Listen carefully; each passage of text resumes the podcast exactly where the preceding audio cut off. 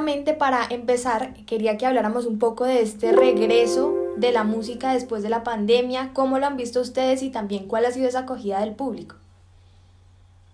Mira, ha sido maravilloso.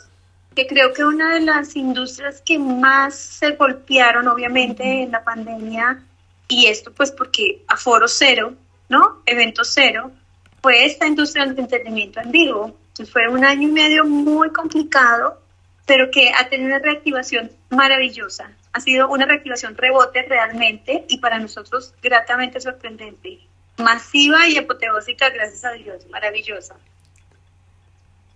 pues somos una industria muy fuerte. Mira, la gente, yo creo que una de las cosas eh, que, que, más se afectó, que yo creo que el tema físico, pues es, pues ha sido complicado, pero yo creo que el tema emocional y psicológico muy fuerte. Y la gente está ávida de, de entretenimiento, de volverse a reunir, de volverse a ver, obviamente con todo lo que significan los protocolos, porque la idea es no volver a lo mismo, tenemos que ser responsables con este tema, pero han recibido los eventos en vivo, los conciertos y los eventos de una manera maravillosa.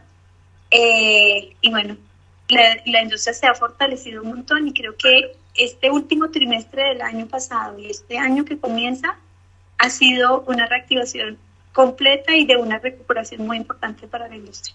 Perfecto. Y por ejemplo, si comparamos, eh, digamos que todo lo que tú contabas, hay este efecto de las personas como de esperar todos estos eventos y volver a ellos.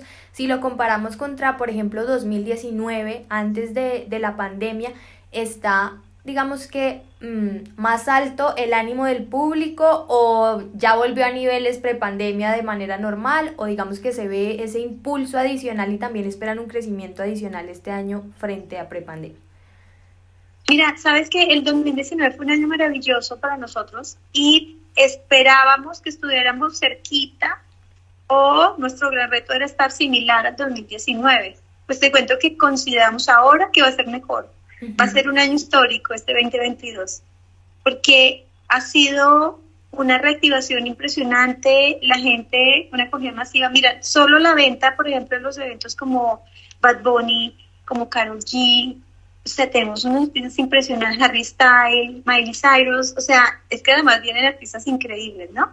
Está, está moviéndose muy bien la cartelera, entonces eh, sí hay una reactivación mucho más grande y yo creo que este año va a ser un año histórico para la industria que va a ser maravilloso para la recuperación de la misma, ¿no?